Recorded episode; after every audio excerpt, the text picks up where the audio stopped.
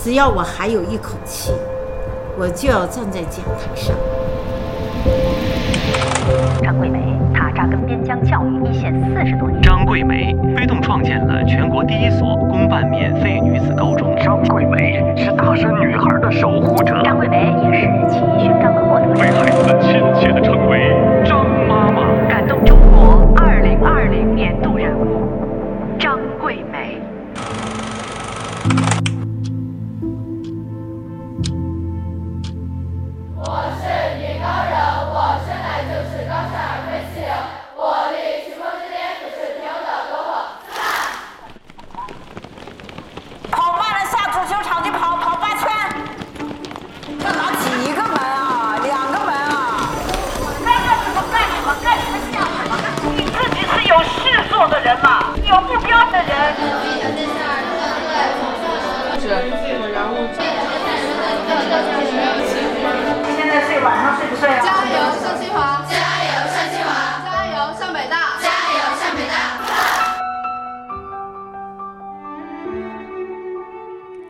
各位听众，大家好，欢迎收听一块砖头 Another Brick，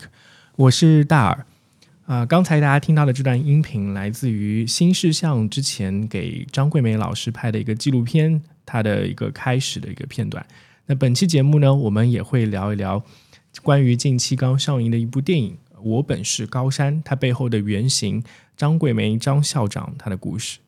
那做这期节目其实是有一个契机的，也就是在这周初的时候，我当时在跟一位可能在中国做了很久教育观察的朋友聊天啊、关于教育的一些话题，他突然之间聊起了就是张桂梅，然后他当时跟我说，可能很多做教育的人都会觉得张桂梅的教育方式是有问题的，他甚至他当时言辞也比较嗯，我觉得。还比较严苛啊。他说张桂梅也不懂教育，然后他也提到了一个观点，是说好像嗯，他得到的一些信息是说，那个张桂梅所在的丽江市华坪女子高级中学，也就是华坪女高，它占到华坪县当地的教育财政支出超过了百分之五十，但是它的学生又少，呃，算是一种资源浪费的行为。对，所以这两个问题都让我一下子产生了一个好奇心，去了解一下 OK 张桂梅背后的故事到底是什么样的。她所说的张桂梅不懂教育，或者是华坪女高的教育方式，那种军事化、衡水化的教育方式是有问题的。嗯，这些问题都让我有了一个进一步思考跟调查的一个动力。对，所以我过去几天来一直在网上尽可能搜索到关于张桂梅的故事的前因后果，然后去跟大家一起去讨论一下集中在张桂梅身上的几个争议点。啊、我首先要说明的是，本期节目跟电影是没有任何关系，它的更多的是，嗯，抛开电影来看啊、因为我到现在都没有看过那电影，抛开电影本身的争议，来看一看张桂梅对于现代中国教育的意义，以及她身上的那些争议到底是由何而来，以及它背后的原因到底是什么。好，那呃，在节目开始之前呢，我们先给大家简单介绍一下张桂梅。那张桂梅最广为人知的一个身份，她就是华丽江市华坪县啊、女子高级中学的校长啊、在过去嗯几年来，她都有非常受到全国各种媒体的一个关注。那他身上其实也是荣誉等身啊！如果你去看百度百科的话，你会发现他的那些称号，包括全国先进工作者、全国五一劳动奖章啊、全国三八红旗手、中国十大女杰、全国优秀教师、全国优秀共产党员、时代楷模、七一勋章获得者。然后他也同时是中共的人大代表，并且呃，百度百科上虽然只写的他是二十大人大代表，但其实过去十几年来，他一直都是丽江当地的人大代表。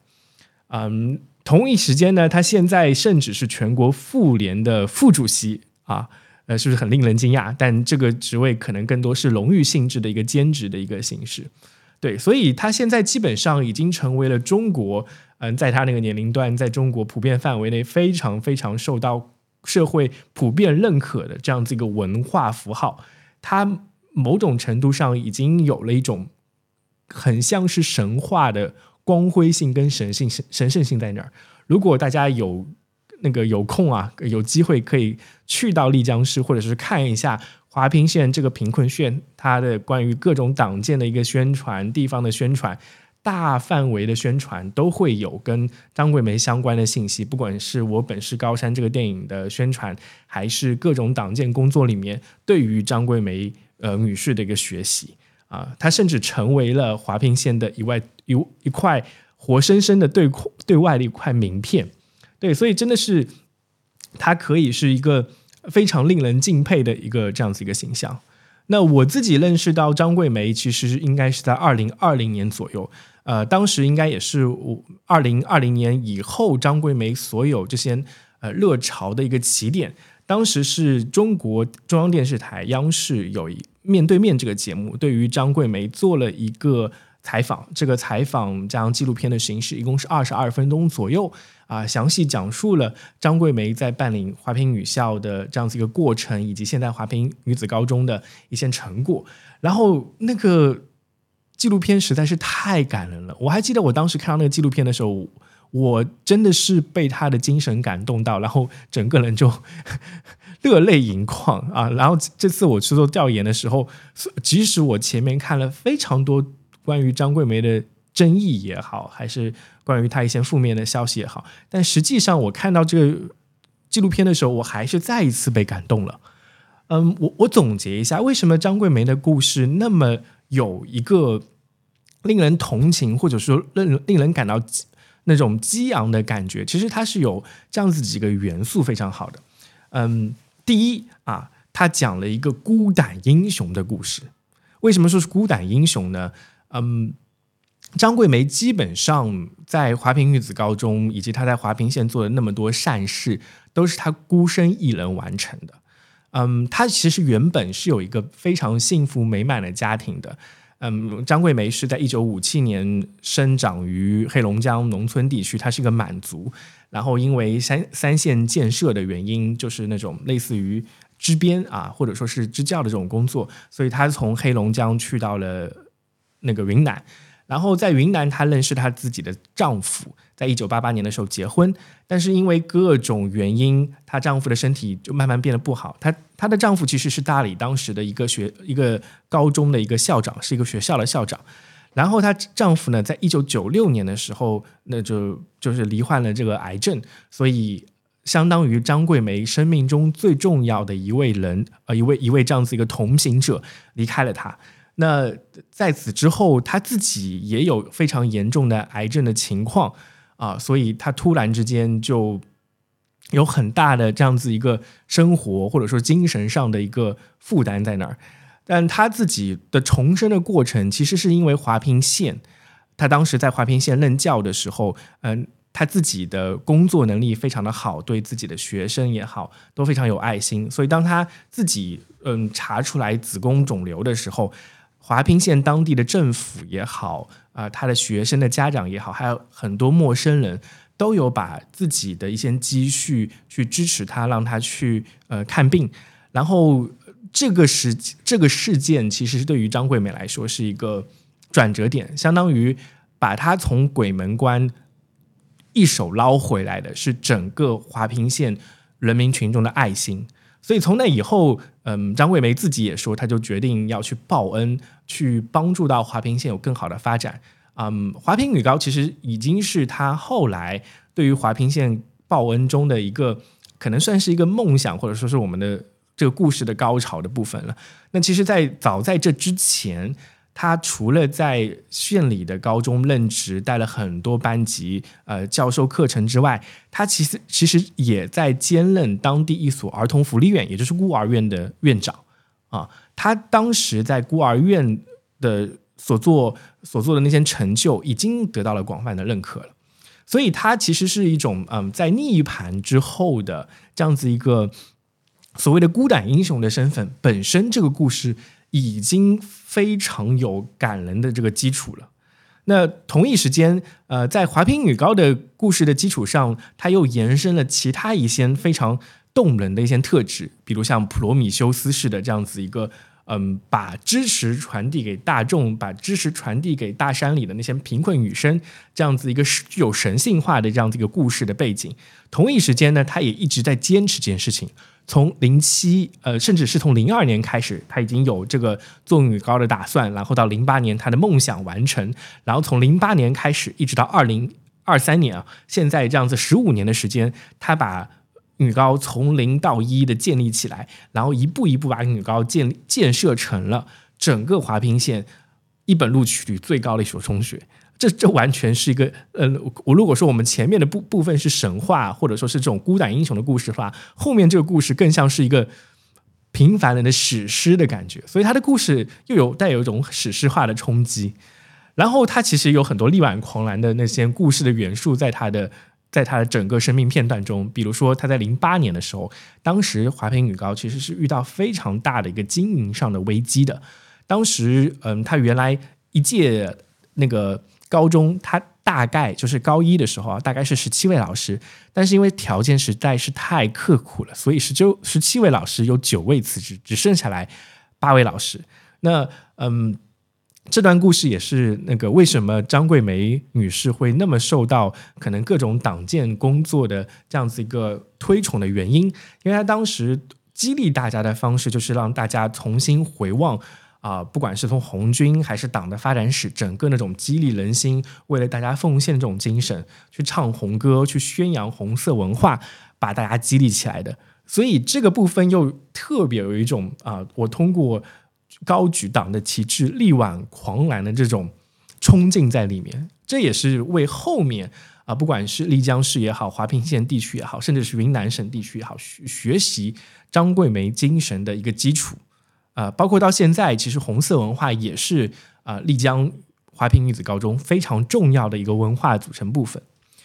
嗯，抛开所有前面的这些元素，另外两个非常重要的特质，一个部分还是因为她的牺牲，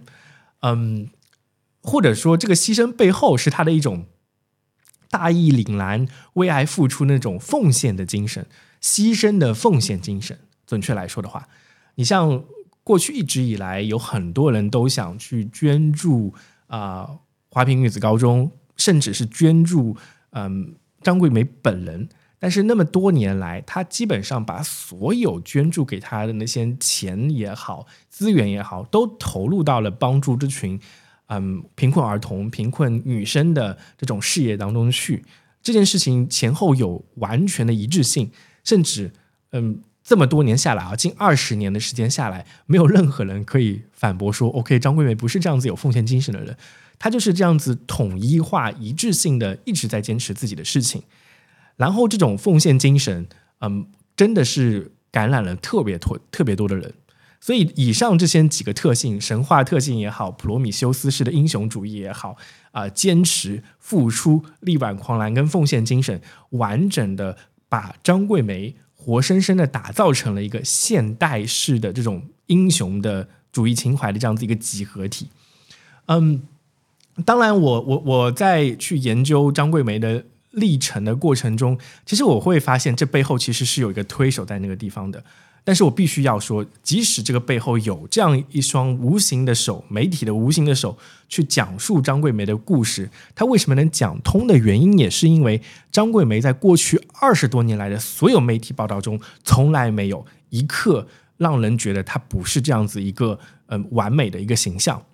嗯，这这就跟很多啊，可能过去二十年来，我们经常听到啊，眼看她高楼起，眼看她楼塌了，各种所谓讲慈善的。这样子一种典型的形象，好像哎，首善啊或者首富啊，他们做了很多为社会贡献的事情。但转念一看啊，他可能有些黑料，是说他其实借用了这种慈善资源，在为自己谋私利的。但张桂梅过去二十年时间里面都没有出现过这样子的一些瑕疵，这件事情是非常非常令人震撼的。那呃，延伸一下，我说一下为什么我会说张桂梅背后是有一张一双无形的手的，因为虽然大家可能了解到她。大多数人了解到张桂梅，应该还是过去几年来的一件事情。但实际上，张桂梅早在二零零四年左右，她的事迹就已经在云南省当地广泛的流传了。甚至在二零零四年的时候，张桂梅就已经受邀参加了呃中国中央电视台教育频道的一些节目的录制，去分享她的一些教育实践。你们要知道，那个时候甚至女子高中都没有成立，所以那个时候其实张桂梅已经受到了国家某些宣传机构的一些重视了。那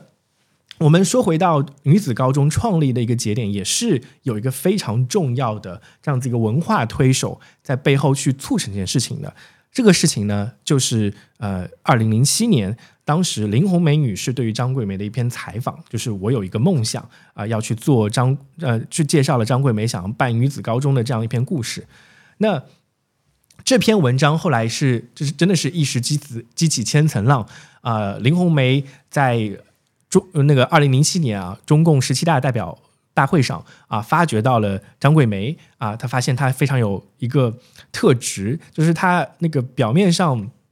是人大代表，但实际上她穿着打扮都显得非常的朴素，甚至当时她的屁股上都还有两个大洞，就是那个我我所谓的那个裤子啊，都破破烂烂的。林红梅发现这个事情之后，就采访了张桂梅，然后了解到张桂梅的故事。嗯，这篇文章新华社报道出来之后，张桂梅女高的这个梦想就立刻得到了丽江当地市委还有那个呃云南省政府的支持。呃，报道里都有讲过，其实，在那个阶段，他就拿到了可能一两百万的直接的资金上的支持。然后我后来去查可能各种方面的信息，我就发现其实呃女子高中成立的整个过程中，不仅是当地华坪县也好、丽江市也好、云南省也好，甚至他的事情是受到中央直接的拨款的支持的。对，所以你看，其实他张桂梅在那个全国舆论范围内啊、她其实从零四年啊零七年的时候就已经有很多人去关注她了。那嗯，央视的央视对于张桂梅的报道，除了零四年之外，后来不管是在一零年还是一一年啊、教育频道还有那个十套的知识频道都有对她的专门的纪录片啊啊，甚至要比后面面对面那个二零二零年的纪录片更长一些。所以你可以看到，其实央视一直都有在关注这样一个特殊的人大代表。啊，对，所以，我们今天去看张桂梅所谓神话的背后，它并不是一朝一夕的，而是世世界社会一直对她有一个持续性的关注。啊、可能因为我自己年纪的问题啊，我现在三十几岁，所以反而是她在那个零七年或者说是一零年被报道的时候，也是因为这些媒体跟现在新媒体的差距，所以她的故事还没有那么样的广泛的传播。对，嗯，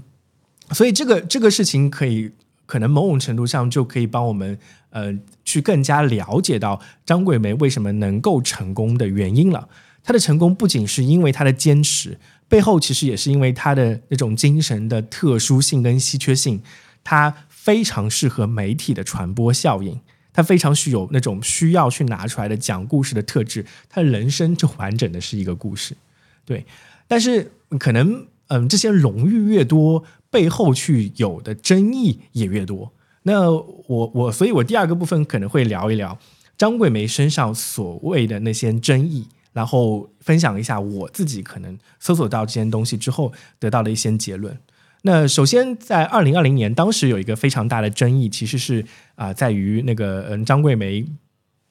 有一个学生啊、她是女子高中的毕业生，她后来去了上海工作，回来以后打算捐款给那个女子高中，但是女子高中张桂梅说：“就我不收这个捐款，因为你现在在家带孩子，我不希望我的孩我的学生未来是做一个全职的家庭主妇的，所以我不希望收你的钱。呃，我希望培养的人是可以为社会做价值的人。”嗯，这个事情当时就让大家去讨论啊，张桂梅的价值观好像特别有问题。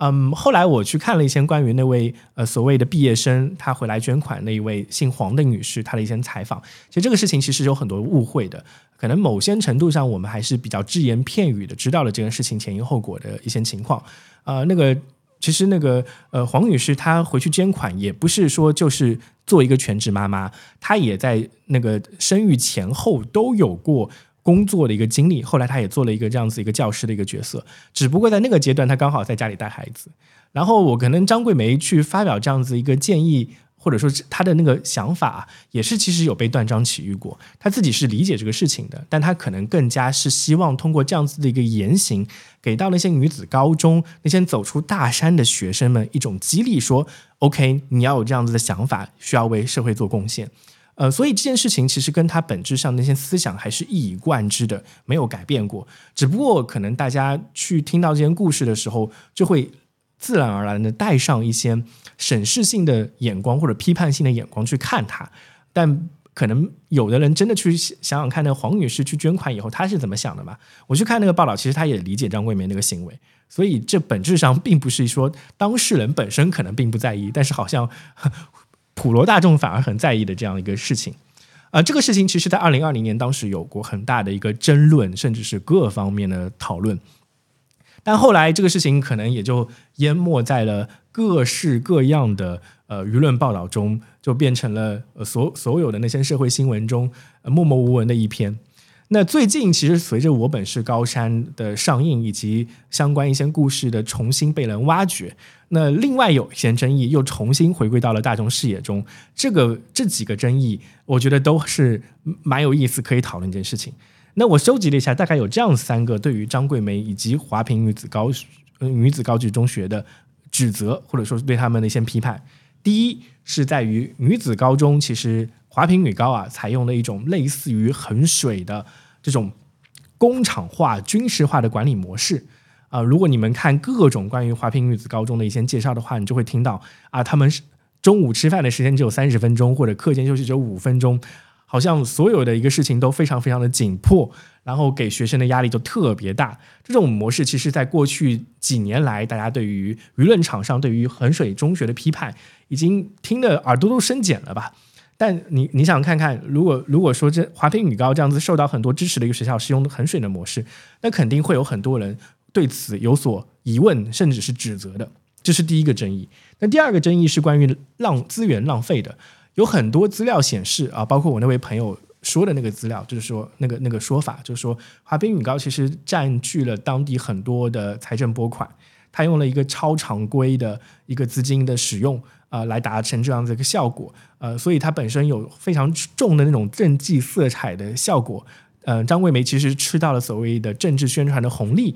所以才能办这所女高。但是这所女高相对其他普通中学来说，它的效率非常低。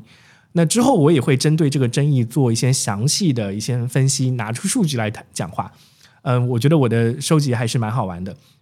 这第二个争议，那最后一个争议呢？呃，也是可能因为过去几年来中国舆论场上对于男性跟女性针对女权主义的争吵延伸的一个新的话题，也就是提到了女子高中这件事情，其实是占用了当地男童甚至是男学生的一个受到教育的一个机会的啊，所以他们在批判这件事情，说啊，女高其实是去。占据了男生的一个学习权利跟学习机会得到的这样子一个资源，跟这样子一个所谓的关社会的关注，所以在这个层面上又变成了一个男女对立的一个话题。这样的一个三个争议，在我看来都非常的有趣，而且都有很多值得探讨的一个价值。所以接下来呢，我就会针对这三个话题跟大家分析一下，到底。事情，嗯，我能收集到，我不能说我的所有的收集到信息是完全准确的，但是我可以在我收集到的信息的基础上，跟大家分享一下我的认知。然后，除此之外呢，也可以跟大家分享一下，可能我们在讨论这些争议性话题的时候，陷入到了一个什么样的误区。好，那接下来我们要讲的是第一点，关于衡水模式到底是怎么样回事。嗯，首先我必须说明一下，其实。呃，张桂梅的一个教育理念，我在那个如果大家去看，她在二零一一年当时中国中央电视台十套的一个关于她的纪录片里面，她有提到过，她做教育其实是非常多年的。之前在丽江市之前，她其实在大理任职过一段时间，而且一直以来，她面对的学生群体都是少数民族群体，她也分那个发展出来的自己的一套所谓的少数民族呃教育方法。啊，这样的一个理论，他提到了非常重要的一个词，是关于爱。他说，他觉得那些要把自己的爱带给那些学生，才能让他们有关于学习跟教育这件事情，关于爱的认知之后，才会有更加积极主动的一个学习的一个过程。对我这点跟后面的衡水模式好像是天差地别的。我也很好奇，为什么一一个这样子一个讲述爱的老师会变成那样子一个呃，所谓学生眼中的那种魔鬼老师周扒皮的一个角色。但是我后来找到一篇报道之后，很多这种疑虑都消失了。我非常建议大家，如果对这个事情有所疑虑、那个问题的话，可以看一篇文章。这篇文章是中国新闻周刊在二零二零年的时候发布的，叫做《张桂梅的华坪女高神话背后》。那这篇文章大概有这样子几个部分，分别讲述了呃华坪女高她用红色文化的部分啊，红歌呃苦痛苦那个苦痛教育，还有女高的模式。其次呢，还有关于她的那个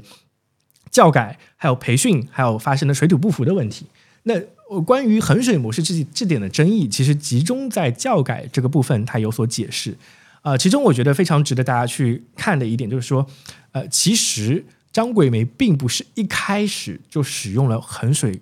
中学这种军事化管理模式的，甚至一开始她也希望给到大家更好的一个学习的机会。这篇文章里当时有提到说，嗯，张桂梅最初认为啊，女女子高中中学最大的问题是没有理解课本上的一些知识点，只会的僵硬僵硬的背诵，所以啊，她当时想需要一个老师来帮助他们点一下。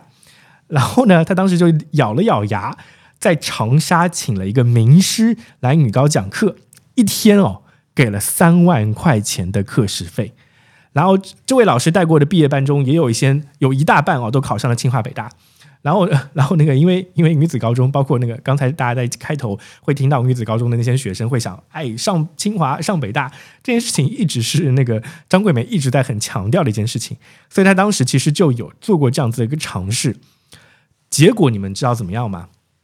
完全没有办法奏效，因为那些孩子就算找了全中国可能最厉害的老师来给他们上课，这个效果也是非常差的。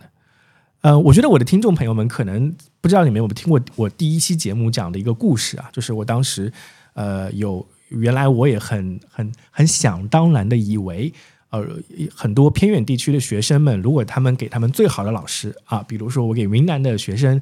啊、大凉山的学生去让他们上啊北京四中啊，或者说人大附中那些全国最好的高中老师上了课，他们可能就能吸收了。地区与地区之间的教育差异，我当时认为可能是那种老师之间的差异，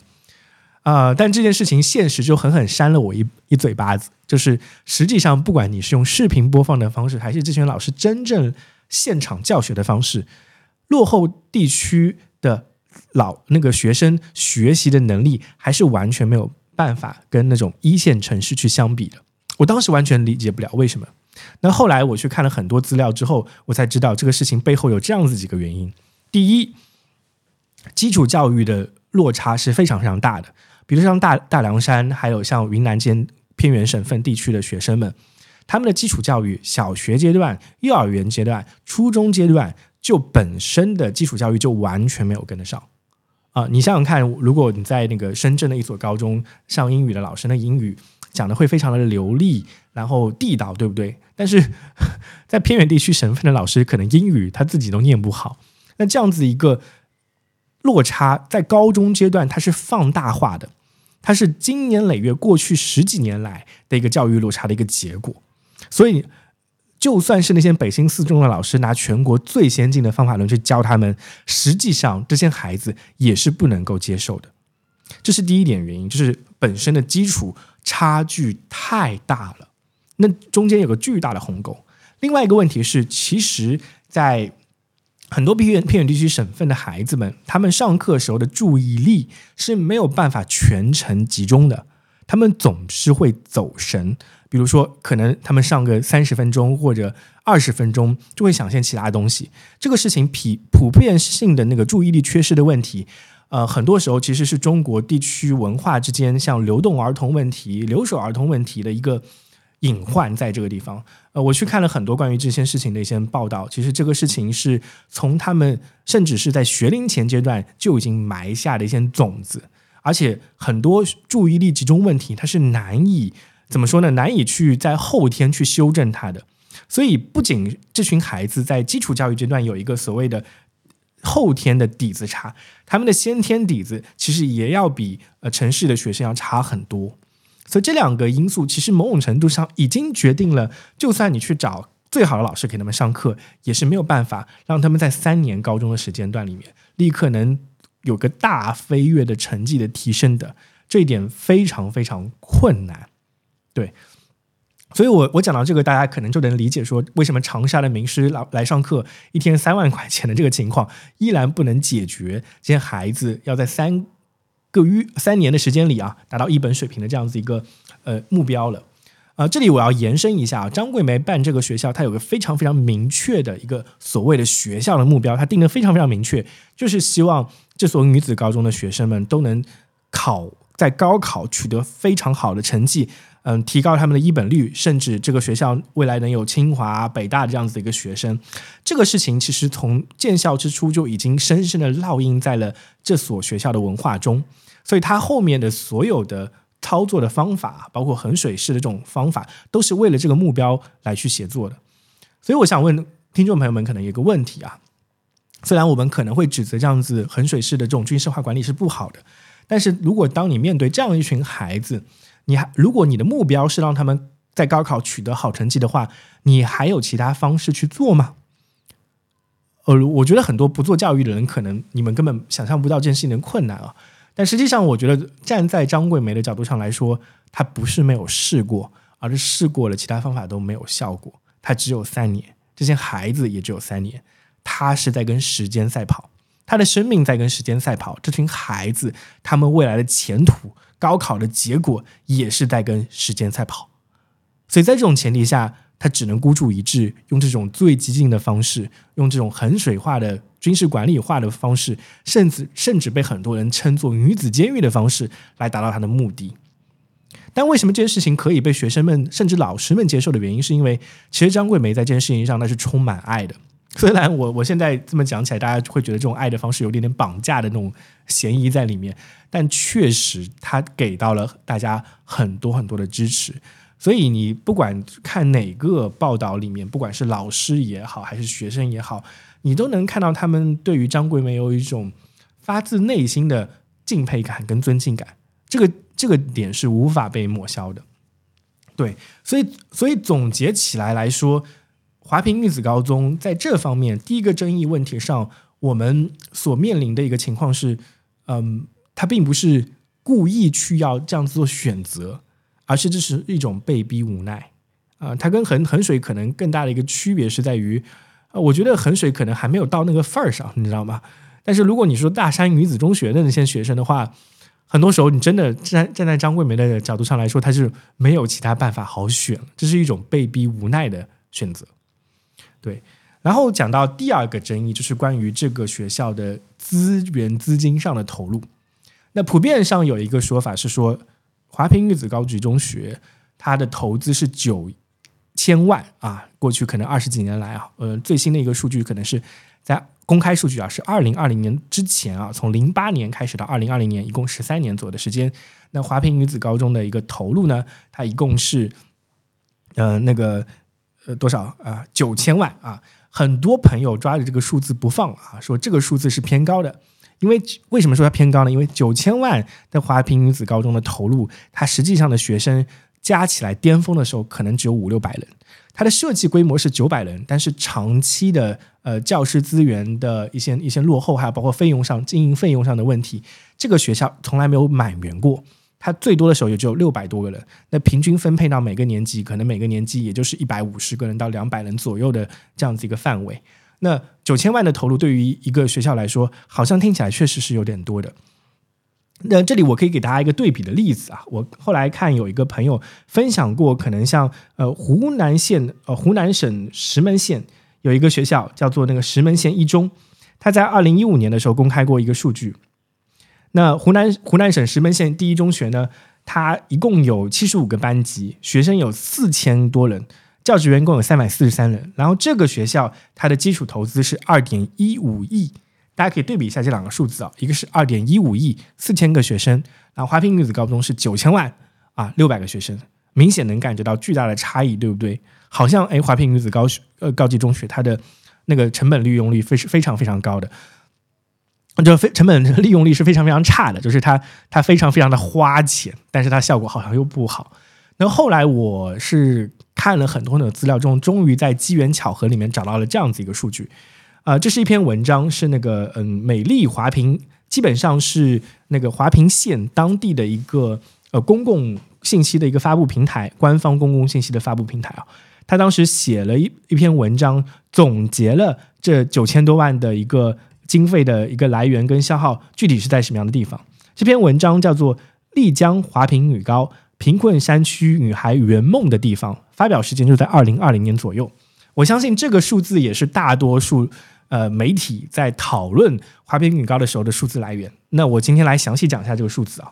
他说，据了解，在二零零八年以来，各级党委政府先后投入了九千一百三十二点一一万元建设和保障女高的正常运行。其中啊，接下来听好了，由中央出资一千万，云南省出资八百万，丽江省丽丽江市一千万，华坪县二千零七十七点二五万。先后建设学校教学楼、宿舍、食堂、运动场等基础设施，所以它的基本投资啊，基础设施投资其实差不多是四千多万的一个范畴。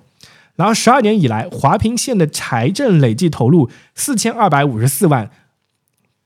保障女高的正常运行。那这两个数字相加起来，它才变成九千一百三十二点一一万。所以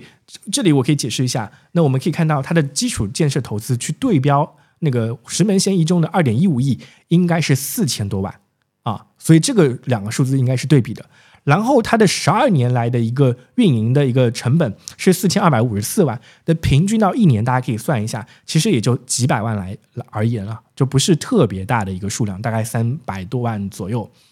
那这样一个数字，大家还会觉得是多的吗？甚至很多时候讨论那个基础，它的数据的来源就是好像有了问题。那可能大家对于这个数字还是没有一个很直观的印象啊。我去拿华坪女高跟另外一所中国最有名的女子高级中学去对比一下。那我们接下来有请啊，上海第三女子高级中学啊，这所女校呢是中国整个历史上最有名的一所女子中学。它的校友包括了张爱玲啊、宋氏三宋家三姐妹啊、宋庆龄、宋霭龄、宋美龄，还有包括最近的 Papi 酱，他们都来自毕业于上海第三女子高级中学。然后这所学校。在二零二二年，它的财政总预算就支出的部分，我不谈任何基础建设投资啊，只是一年的支出的部分，大家可以查呃查到的。我我先请大家可以想一想，这个数字可能会是在多少？那我公开一下，我查到的数字呢，这个是公开的，它差不多在二零二二年、二一年左右，它当年的财政的预算总支出是五千四百九十三万，五千四百九十三万，一年花的钱。差不多是华坪女高 十三年花的钱的总和，呃，还要高，多了一千万，一年比别人多花一千万。然后第二个事情是，你知道这个这所学校它有多少学生吗？呃，百度百科上我我搜索到的数据，它可能也是嗯三个年级啊，一千一百八十四人，差不多是华坪女高呃两倍的人数。你看看这个一线城市跟跟。云南省这种落后发达地区的差距有多大啊？两年下来，第三女子中学的支出就可以建十三年啊，华坪女高了。整个包括它基础建设投资，我都不敢想象那个基础建设投资会差距有多大。这个完全是无法比较的。我只单纯去比较他们的运营费用，这个差距简直是一个天堑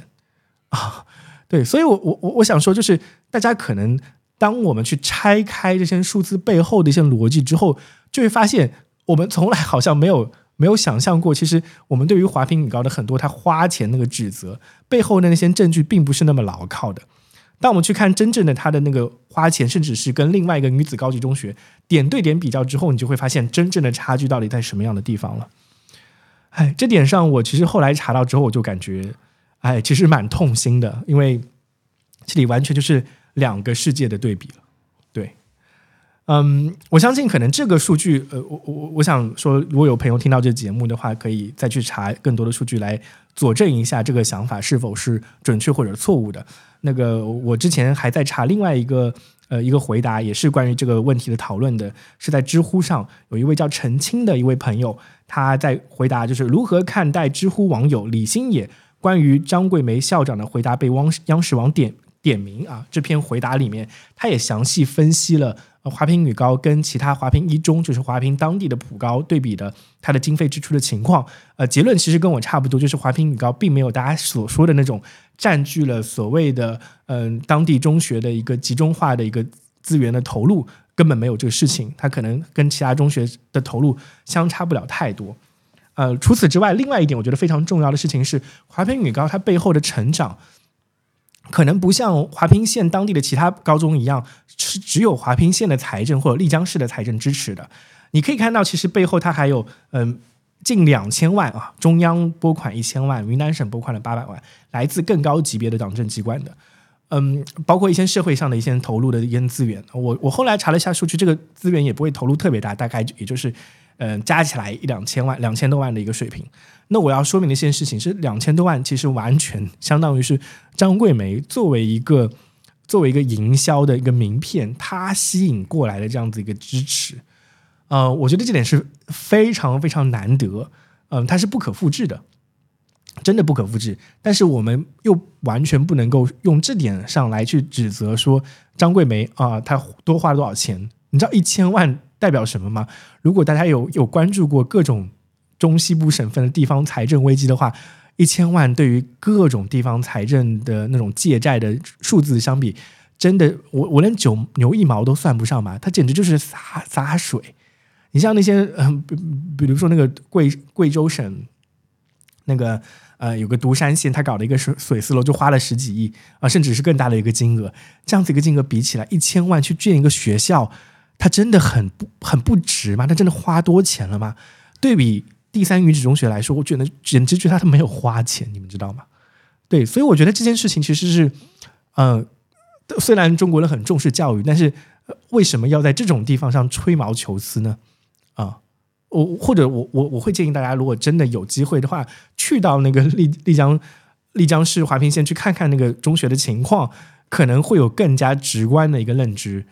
啊、我觉得这点是非常非常重要的。对，所以可能第二个关于华坪女子高级中学去花费钱的这个争议，我们也可能能有更好的一个理解了。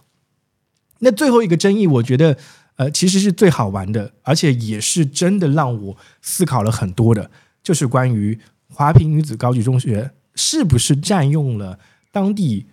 男童的一个学习机会啊？这件事情也是很多我我前面也说了，就是男女权对立的一个 主要的一个讨论的一个地方。那嗯，我我先说一下结论啊、在说这个结论之前，呃，我我会跟大家讲一讲我的一个心路历程啊，就是说，呃，我一开始是也会想说，OK，就是就是这样子的啊，他好像确实为什么只给女生机会不给男生机会？他好像是一个抢了别人的机会的一个情况。但我的结论是，嗯，华坪女子高中学其实他在做的事情是做大蛋糕，而不是去分蛋糕。大家很多时候在争论啊，华坪女子高级中学是不是把蛋糕分走了呀，抢了别人的机会呀？但我现在现在调查了那么多信息之后，他的结论是，就是他其实做大蛋糕的。如果没有嗯张桂梅的一己之力，可能这六百多个学生都没有机会啊。而而也正是因为就是有这所学校，华坪华坪县当地是多了一所学校出来，反而是给到了更多男童去到普通高中的一个机会的。这点我我前面也讲过，大家可以去看澄清的那个回答哦，我觉得是讲的蛮全面的一件事情。但即使如此，另外一个数据却又血淋淋的在我面前去讲述了这样子一个真实的一个情况，就确确实实从华坪县开始到云南省，甚至是全中国、全世界，我们现在面临的一个挑战，都是男童的辍学的几率要比女生高得多得多得多。这件事情非常非常的反直觉，因为中国那么多年来都是一个父权社会或者男权主义社会，对不对？好像我们从小到大听到的所有啊，一个一个家庭啊重男轻女的故事，女生往往都是被剥夺权利、剥夺学习权利的那一个人。我自己就是，就我的家庭就是活生生这样子一个例子啊。我虽然是个独生子，但是我从小到大都是耳濡目染的听着我母亲的成长经历的故事来了解这件事情的。呃，我妈妈她家里有兄弟姐妹四人，然后两男两女，刚好对半分。然后她成长于一九六零年，基本上一九六零年代啊，跟那个张桂梅也是就前后的一个岁数。但是他从小在六零年、六七呃六十年代、七十年代长大的那个过程中，他一直没有享受到所谓的学习这个权利。我妈这辈子一共就上过一年的学，为什么？因为我妈就我外公外婆把所有的教育机会都给到了男孩子们，给到了我的两个舅舅、大舅舅跟小舅舅。然后我妈就一直对这件事情非常非常愤恨，他就觉得其实是因为家里没有给他好好的学习机会，不然他可以出人头头地，有更好的职业发展。但实际上什么都没有，他只能打拼，甚至他早早的就成为一个童工，他当裁缝赚来的钱，一直供家里的兄弟姐妹们，就其他兄弟姐妹们念书上学。我妈就是一个活生生的例子啊！我特别清楚知道上个世纪中国啊，女性她的学习机会有多么多么的匮乏。我周围有很多甚至文盲的这种例子，都是女女孩子居多。呃，这件事情其实在很长一段时间里都是一个社会普遍性的现象。我曾经也一度是这么以为的，因为听到各种女权呃主义者在分享他们的经历跟他们的所见所闻之后，我也是这么想的。但实际情况真的是这样子吗？我我跟大家这样这样子讲几个例子吧。好，首先从全球范围内来讲啊，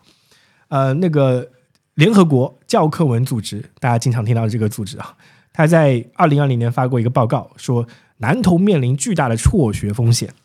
在全球范围内，男性和女性的高等教育入学比例为八十八比一百，在七十三个国家，接受高中教育的男生比女生少，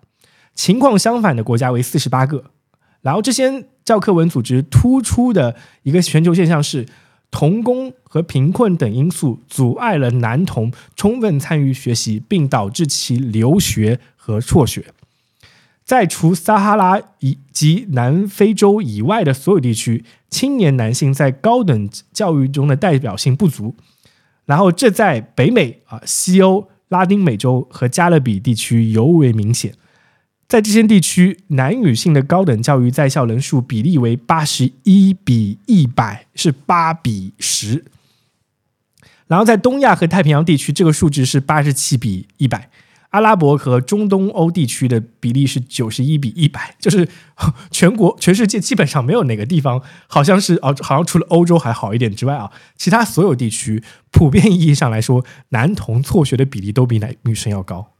对。然后他又提到另外一个数据，是在二零二零年啊，从事劳动活动的一点六亿儿童，也就是这些童工中有九千七百万是男童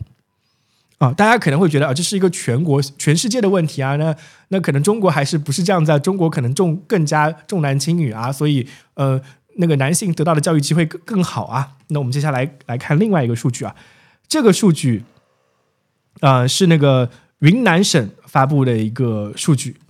啊，这个数据呢，讲述了云南当地那个嗯，过去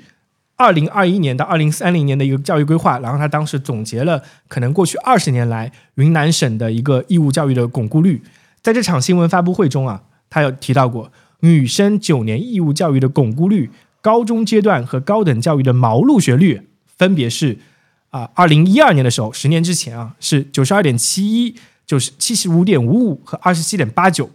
然后上升到了二零二零年的九十六点五二、九十三点六八和五十九点一二啊，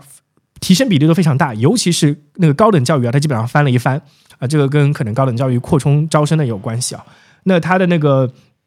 嗯，高中阶段的教育呢，也提升了百分之二十，接近百分之十八一个点，均高于男生。然后普遍高校在校中女生的比例达到了五十八点四七百分之。那这就意味着，在云南大学里面，十个人里面有六个是女生，只有四个是男生。啊，云南省当地的情况，大家可以明显感觉到，女性受教育的机会也好，受教育的程度也好，普遍意义上都要比男性更好一点。这件事情在全国甚至是一个普遍性的事实。啊，如果大家有兴趣参那个参考一些数据的话，就会发现，在全国范围内，大学。男生的数量普遍上是少于女性的，对，呃，唯一的一个区别可能是在 C 九九八五或者二幺幺这种这种头部的大学，可能男生会比女生多，但差距也不会特别大。但实际上，全国范围内女性得到的教育机会比男性更多。我经常在想这个事事情是原因是为什么？这个事情非常非常的反直觉，好像我们在听到各种希望小学的工程、红字红十字会或者是妇女儿童保护协会，他们在强调女性要有更多的教育机会。那为什么实际数据上男性会却比女性差距那么多呢？嗯，我我觉得我自己的分析，我没有看过相关的论文去描述这件事情。但就我自己成长经历过程中，我觉得主要会有这样子几几个文化因素的考虑。那第一件事情，呃，实际上是男孩子在成长的过程中，学习可能并不是那个最主要影响他们的在校的学校，并不是最主要影响他们成长的一个目标，呃，或者说是这样的一个氛围。呃，比如说我以前跟一些农村的一些朋友玩的时候，我就我就会发现，很多人其实他们特别崇拜古惑仔啊，他们觉得那种江湖江湖道义或者说那种体育精神的东西，NBA 啊那种运动才是他们最重要的部分。男性的周围普遍上对于学习的那种认知，或者说是学习的那种呃推崇是没有女性那么好的。我自己在每个阶段，不管是我的小学阶段、高中阶段、初中阶段、大学阶段。好像每个班级里学习成绩比较好的也是女生较多一些。我我觉得可以请大家回忆一下，是不是这样子的？好像这个事情变成了一个普遍化的一个情况，尤其是在过去二十年来，这件事情可能越来越普遍化了。那所以，其实本质上我并不是说世界或者说我们的社会不给男性更多的机会，而是男性在文化层面上本身就比女性更加远离嗯教育多一些些。因为可能女性会听到更多的声音，是因为。他们觉得，哎，我们的各方面，比如说体力劳动，根本比不上男性，就业机会也更少，所以我们更加要学习成绩好。那女性会有更加这种针对学习的忧患性的意识，而这点上在男性群体中是更加的少的。对，然后除此之外，另外一个我觉得社会文化的一个重点是在于。很多贫困地区的儿童，尤其是男童，他们在修习完了义务教育之后，可能家庭就会觉得，OK，你们已经长大了，十五六岁了，可以出去打工赚钱了，可以养家了。那相对来说依然如此，就是说，实际上是因为女性的那个嗯就业机会更少，他们甚至在童工这个层面上都比男男童啊或者男童工没有那么受欢迎的情况下，他们越发的专注于学习这件事情了。这件事情是有全球化的普遍性的意义的，对，所以我我在看到很多报道之后，会确实是是会有这样子一个想法。很多男性同胞在网互联网上，我们去跟女性同胞去讨论啊，现在女性有很多机会了。你看各种数据，其实已经证明了女孩子得到的教育机会比男性更多的时候，那我们应该做的事情，可能并不是要去跟那些女性去争夺舆论场上的那个声音谁更大。或者说是去去跟女性说，你不需要再去争取你自己的权利了。我们现在可能急缺的一种帮助，或者说一种一种动作，是帮助那些男童去得到更多的学习机会。我们要的是实践，而不是鼓吹，而且更加不需要去跟女性去抢这个舆论场的鼓吹，因为这件事情可能对我来说就是讨论更多的一些，嗯。剑拔弩张的那种 battle 起来的辩论上的气质，对于实际解决问题并没有帮助，不是吗？呃，我觉得可能我们真正能做的事情是，去需要去建这样子一个公益基金会、公益组织，或者说一种学习方法，去让更多男性得到学习机会，这件事情是更重要的，而不是在互联网上吵来吵去。对，所以这点上是让我觉得 OK，很多时候会让我觉得很悲观的一件事情。就很多时候我们陷入了更多的争吵。但实际做事情的人又有多少呢？对，所以，我我会想说，可能大家听完这期节目之后，可以跟不管是互联网上的还是周围的朋友，去好好讨论一下这个话题。就是我我们我们不要再说嘴巴上在说，好像男性的机会学习机会更少了。去考考考考虑考虑这个事情背后的原因到底是什么，然后我们能做什么样的事情去帮助到男童，去远离那种所谓的那个童工的现象也好，或者说让他们有更多的学习机会也好。这件事情我觉得是非常非常重要的，我们应该看到问题的本身。对，嗯，那以上呢就是我对于呃张桂梅以及华坪女高所处的这种舆论漩涡中经常讨论到的几个争议的一个话题。那我在做这个问题分享的过程中啊，或者说是调查的过程中，我还找到了一个非常非常有趣的一个故事。然后呃，这个脉络啊，或者说脉络，这个脉络呢，就是前面有讲到的。呃，上海第三女子高中中学，以及背后从一八五一年开始到二零二三年，整个中国的女子教育发展的一个历史。那接下来我我想就跟大家分享分享，呃，关于我看到的中国女子教育发展的一个过程的一些故事，我觉得还蛮有借鉴价值跟意义的。嗯，好，那我们稍事休息一下，可能回来就聊一下这东西。我先休息一下。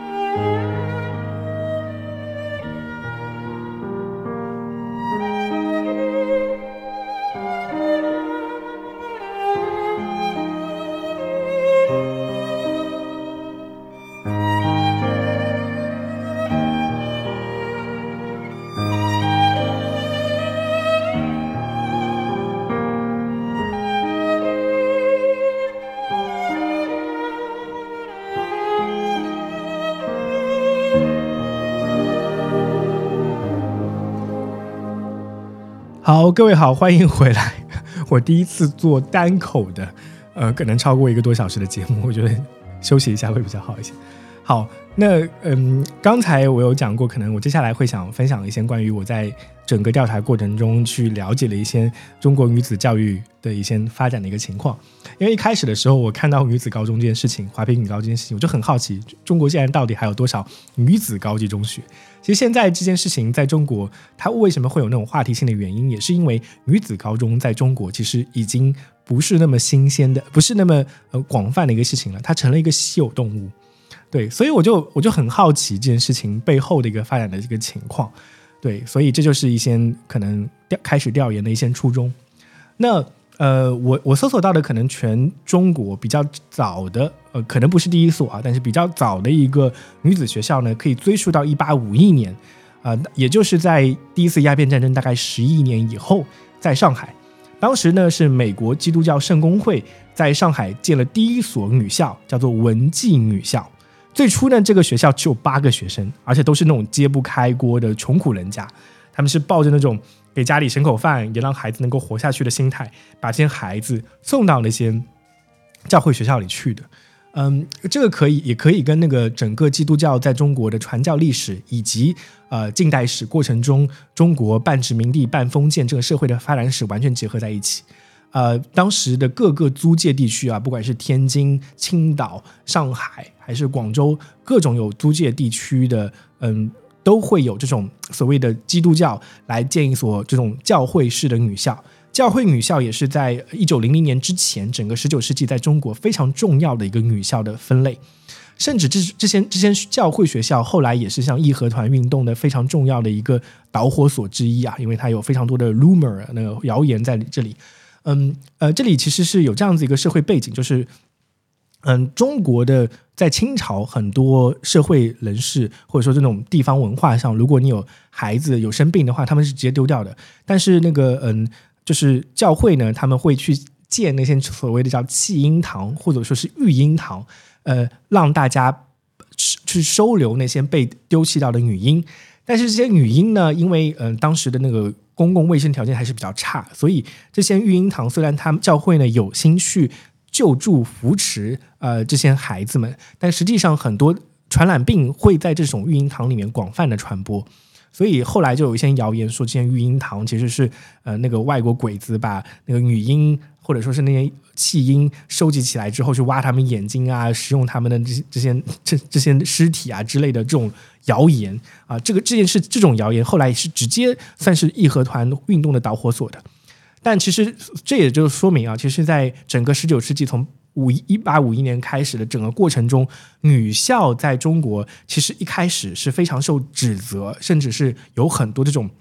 嗯攻击化的成分在里面的。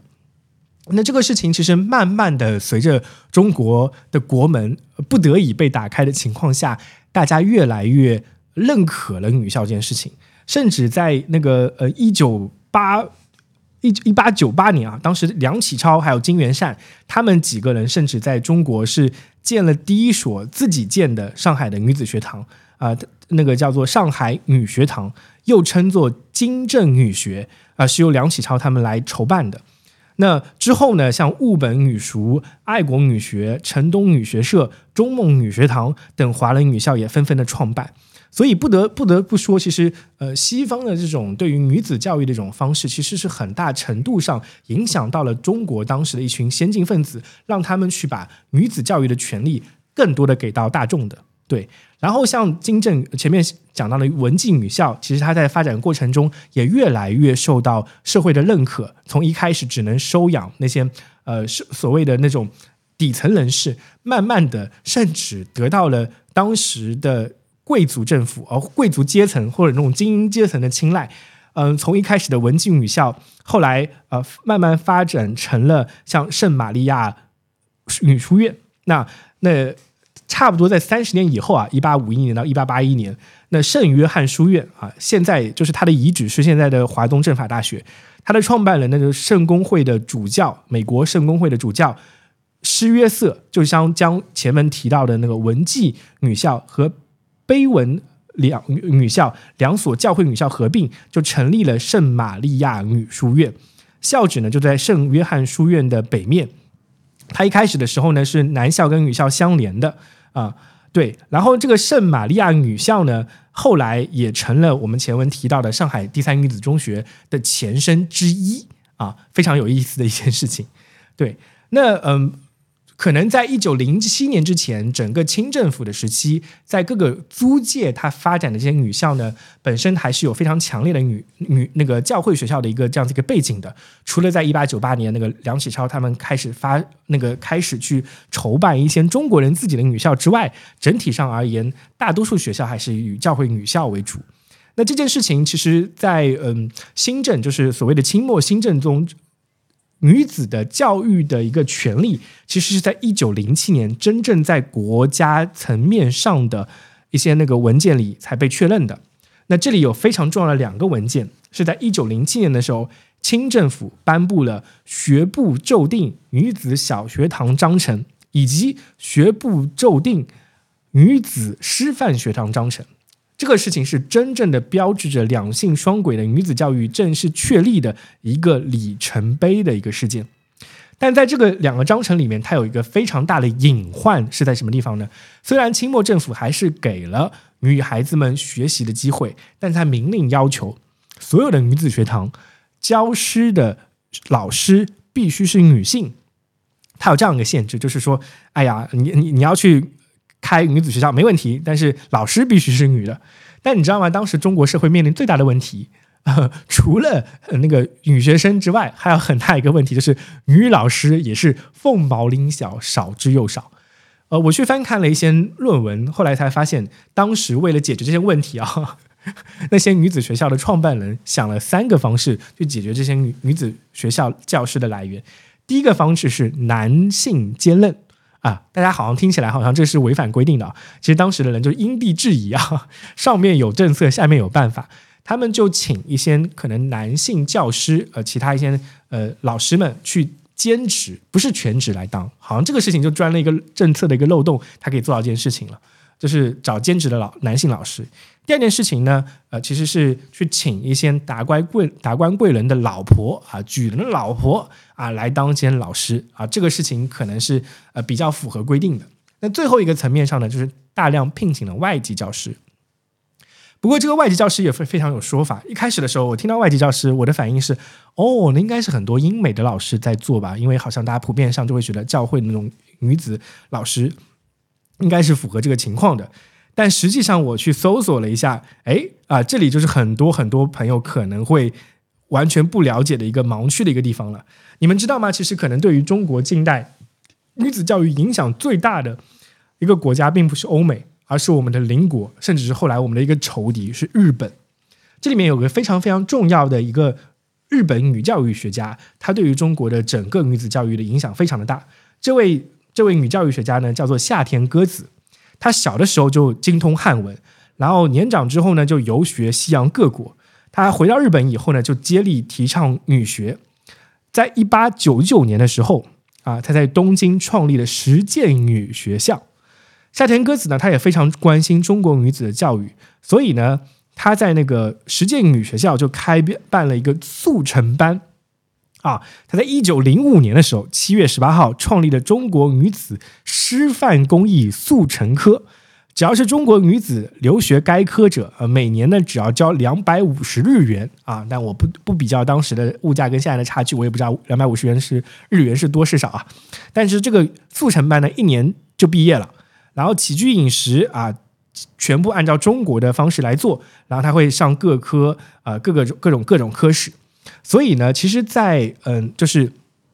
一九零零年啊，一九二零年、一九一零年、一九二零年那段那个阶段，很多中国的女老师分别来自于日本的老师以及在日本上学的老师啊，所以呃，很多时候我们可能谈到民国历史的时候，呃。大家提到日本对于中国的影响，除了同盟会受到了日本很多资资助之外，后来的黄埔军校，像很多中国的武官啊，包括像朱德啊、蒋介石啊，还有诸多武官，他们本身都是有在日本留学的一些经历的啊。朱德我不知道，大家可以查证一下，好像是影响力有那个留学经历吧。反正很多武官其实他们在学习军事教育的过程中，都是承袭了日志的。那我在这次调查的过过程中，我才发现哦，原来不仅是五官是这样子的，你们知道吗？就是甚至连女教师很多都是在日本留学然后回来的，对，所以其实可以说是日本教育在中国早期的教育史的变革中影响是非常非常大的。如果我们去看百日维新，甚至是后来呃，就是民国时期的很多早期的政策。大量的学习了日本，然后日本又学习普鲁士啊，来学习这种教育一点零的方式，这个是后话了。我们之后有机会去谈论整个现代教育史发展的过程中呢，我们可以去展开这个过程。但这里我可能要想要讲的就是说，其实中日本对于中国的女子教育是有很大的一个呃这样子一个政策性的影响的。那嗯，到了一九二零年左右啊，当时上海已经有四十多所华伦的私立女校了。然后呈现了一种华伦女校跟教会女校并驾齐驱、共同发展的一个趋势。然后在那个那段过程中呢，就是中国一些上流阶层的家庭也越来越开始把自己的女儿送了女子女校来接受教育啊。这里就前面提我们提到过的宋氏三姐妹啊，她们是在中西女中上学的，还有像张爱玲她们，张爱玲就是在我们前面讲的那个圣玛利亚女中来学习的。然后这些其实教会女校呢，她们的。教育方式，我后来查了一下，真的是惊掉我的下巴，就是非常非常的西化，并且精英化，甚至他们的很多教育理理念，在现在看起来都非常非常的先进啊。其中我就讲到那个那个宋氏三姐妹，她们的母校中西女中啊，那个中西女中，它最被称道的一个地方就是它的英文水平。我来讲讲它的英文是怎么教的。那那个首先呢，呃，他们最大的特色是采用整本英文经典名著作为教材，没有语法课，没有语音课，上课就是读小说。他们初一的时候会先念一本小说叫做《海蒂》，然后呢，初二他们的英语课的教材就变成了《小妇人》，初三呢就读大卫·科波菲尔，高一读《傲慢与偏见》和《威尼斯商人》，高二读《呼啸山庄》和《麦克白》，高三读《双城记》跟《哈姆雷特》。我看到这时候惊掉下巴，我发现哇，原来原来上个世纪最好的女子中学，他们上课就是念小说，公开念小说。这然后那个中心语中，它还有非常非常有名的另外一个部分，就是他们的戏剧各种层面上。然后然后他们很多那种当时他们的对外的演出、音乐的演奏会啊，都是一票难求。他们甚至是当时上海的戏剧的前沿。啊，上海女第三女中呢，其实后来也非常好的沿袭了这个传传统。对，那所以你看到，就解放前，其实呃以上海为例啊，那华文女子学校跟教会女子学校其实发展的是特别特别好的。那在这这个地方上呢，其实它在新中国以后呢，是有另外一个发展的一个方向。那这里有一个非常重要的节点，是一九五二年。那一九五二年六月份的时候，国家中央是决定取消教会女校跟私立中学。那圣玛利亚女校和中西女女校的中西女中也是正式在这个时候合并成了上海市第三女子中学。那两伙两所那个教会女校呢，就画上了句号啊！这也是中国很多很多女子学校的缩影啊！除了像第第三女子中学的这样的一个变化之外，包括在无锡啊、全国各地啊，很多女子学校都从教会转到了公立化的一个过程。但这个时候，他们可能还没有变成后面所谓的一个所谓的男女共校的一个情况啊。那呃，实际上那个第三女子中学呢，后来是在一九六零年代的时候。可能因为那个文革的一些影响，原来的女子中学的这个情况是直接转回了男女共校的。呃，我在查阅一些那个经典或者就是论文啊、历史历史档案过程中，我也发现，呃，可能某种程度上是中国受到了苏联的影响，所以当时中国普遍意义上就基本上女子中学这件事情就销声匿迹了啊，真的。那这件事情一直到可能那个呃八零年以后，因为各种原因。部分女子中学才重新解除所谓的男女共校，变成了女子中学的这样一个情况。那以以上海第三女子中学的发展过程为例，它背后其实是有这样子一个非常重要的一个线索的，就是嗯，首先五二年左右的时候，它就变成了公立女校，然后到了可能六十年代、七十年代文化大革命啊各种原因，它变成了男女共校，然后在八十年代改革开放以后，它又重新恢复了一个。所谓的女子高中的一个特点背后呢，其实是因为在改革开放以后，原来在解放前离开中国的那群精英阶层啊，那些华校的，就是女子学校的那些呃学生们，他们去到了美国，变成了华侨，去到了欧美，变成华侨之后。在改革开放以后，他们陆续回到了中国，然后回到母校，他们就提出了这样子一个需求，说啊，我希望我的学校能恢复到女子中学的一个特点，我们女子中学的文化特别好，所以很多人都慷慨解囊去捐助了女子学校的发展，所以像上海上海第三女子中学又重新变成了女子中学这样一个情况，背后是有非常多的华侨以及这些精英阶层出钱出力在促成这件事情了。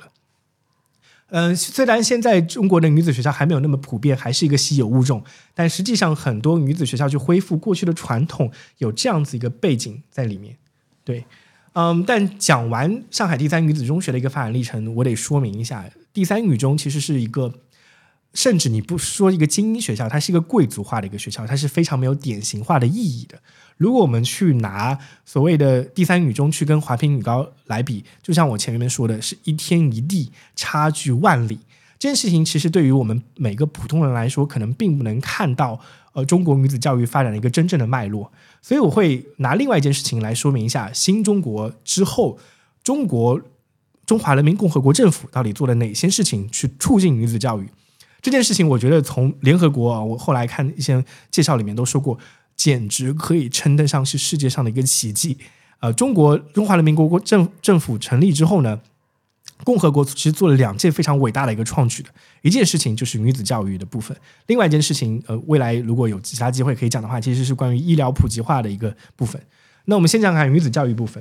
那在一九五零年的时候。中国做了一件非常非常重要的一个政策性的一个导向的事情，就是全国文盲扫除这件事情。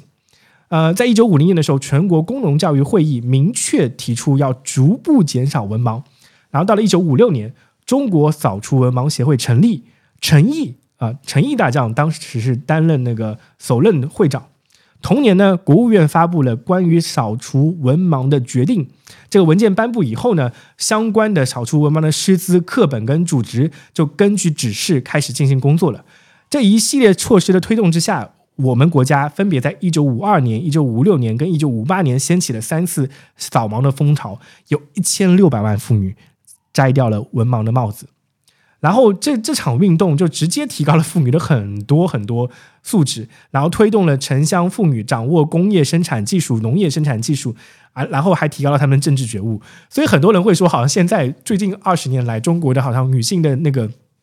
女性的那种权益有所下降，好像回望过去，中国是一个非常非常平等化的社会。我我自己成长过来也是有这样的一个感觉的。其实背后有非常多的从五十年代开始的，就各种这种文盲扫除运动背后的支持。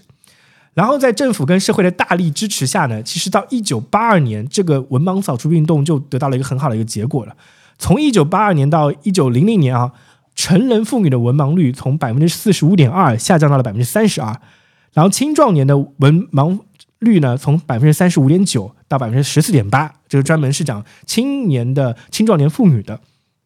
然后这个事情到了那个二零一七年左右啊，女性文盲人口占十五岁以及以上人口的比例下降到了百分之七点三四，啊，这真的是一个巨大巨大的一个成果。对，然后那个嗯，你像你像那个另外一件事情，就除了文盲扫除运动运动之外呢，还有一个非常非常重要的一个事情，就是义务化普及教育啊，就是义务教育的普及。一九五二年的时候呢，全国中小学的数量是五十二点七万所。小学女生数量仅仅只有六百七十九点九万，占全部的学生数只有百分之三十二点九啊。然后后来一九八六年以后呢，就是中国就是公布了那义务教育法，全国就开始实行义务教育。然后到了二零一七年啊，我们可以看这样一个数据，就是我国义务九年义务教育的巩固率达到了百分之九十三点八，女女童小学的进入率达到了百分之九十九点九，基本上与完全男童完全一样。呃，可以在这个阶段，我们就可以基本上去说明，就是中国其实，在扫盲文盲的扫除运动过程中，真的给女性的教育真的提供了非常非常大的一个支持。然后我们看这样子几个节点，其实某种程度上也可以跟张桂梅她的个人的发展经历暗合起来。她成长的经历就是一九五七年那个时间阶段，然后在一九五七年的时候。刚好他的成长经历，他就是受到了所谓的这个文盲扫除运动以及呃义务化普及教育运动过程中的滋养的，所以他非常能够以切身的成长的经历看到教育对于女性地位的一个支持，所以这也不难解释为什么他后来会成为中国女性教育的一个旗手了。他所代表那种堂吉诃德式的理想主义的背后，也是他自己成长经历在六十年代、七十年代、八十年代。他自己的成长经历过程中得到的恩惠是一样的，所以他为什么能够影响那么多人，是因为他自己就是这样子过来的。他可以以身作则，把自己的故事交给别人。这件事情，我觉得某种程度上，我们也可以看到，可能张桂梅她自己的精神，一方面可以上溯到那个上世纪一九二零年代，呃，中国共产党第一个成立的女校叫做上海平民女子学校。呃，一九二一年的时候成立的这种这种早期的一些精神关怀，到了一九五七年的时候啊，这样子一个整个文文文盲扫除运动的这样子一个影响，他身上其实是串联起来了整个中国女子教育的一个发展路程的。嗯，今天讲到这事情，我就觉觉得好像还蛮震撼人心的。对，嗯，不过我我接下来要说的是另外一件事情，就是那好像它延续了这样子一个光辉的历史传统之后。应该是带来更多希望，对不对？但实际上，我们还是对于华坪女高有非常多的争议。我经常会去想，这些争议的来源到底的根本原因到底是什么？不是那些表面上的原因，而是根本的原因到底是什么？为什么我们还会谈论它的军事化的教育，谈论它的这种抢占别人的机会？我后来去发掘了一下，这个问题的根源可能是在高考。为什么？就是我们前面在说，如果张桂梅在做的事情是做大蛋糕的话，就没有问题，对不对？那如果她是分蛋糕，去抢别人蛋糕，确实会引起很多争议的。而这些争议的根本来源是哪里呢？其实是来自于高考，因为高考它并不是一个做大蛋糕的一个逻辑，很多时候它是一个分蛋糕的一个逻辑，就是我们去抢占那些所谓的高等教育的一个机会。这件事情是我在做所有的调研之后最大的一个思考，就是说，可能能从华坪女高她的经历，她那种嗯打鸡血啊，甚至有些很激进主义的这种氛围中，背后是时代对于高考这个制度不得已的选择，而我们其实可能从此应该要去思考一下，一九五零年之前为什么好像你没有听到那么多。很悲观的一个现实，去大家去为了高考做争夺。当然，当然后来到近代，越来越多人在现代啊，越来越多人讨讨论高考这应试教育对于教育的一种伤害性了。嗯，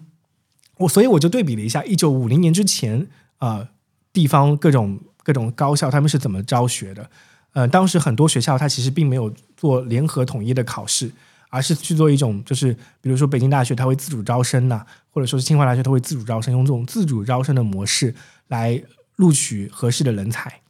但后来到了那个可能在民国后期，考虑到成本原因呢，越来越多的学校开始进行了联合考试。因为你知道，如果是每个学校独立招生的话，学生往往去北京考试这个事情，就是他连盘缠都凑不齐，你知道吗？你你想，云南云南的孩子们去北京考试，他们最大的问题不是所谓的我的成绩不够好，而是我根本花不起这个路费钱。你们可以想象吗？对，所以当时可能从普惠化程程度上考虑，为了降低普遍社会性的筛选人才的成本，所以高考制度才会被提出以及被普遍化的。呃，高考制度整个历史呢，也差不多是从一九五二年开始，然后当时就是呃发布，然后呃。全国就开始进行了所谓的这个嗯高考制度，但是一开始的时候呢，一九五二年的时候呢，高考还是统一批卷、统一考试、统一一张卷纸的。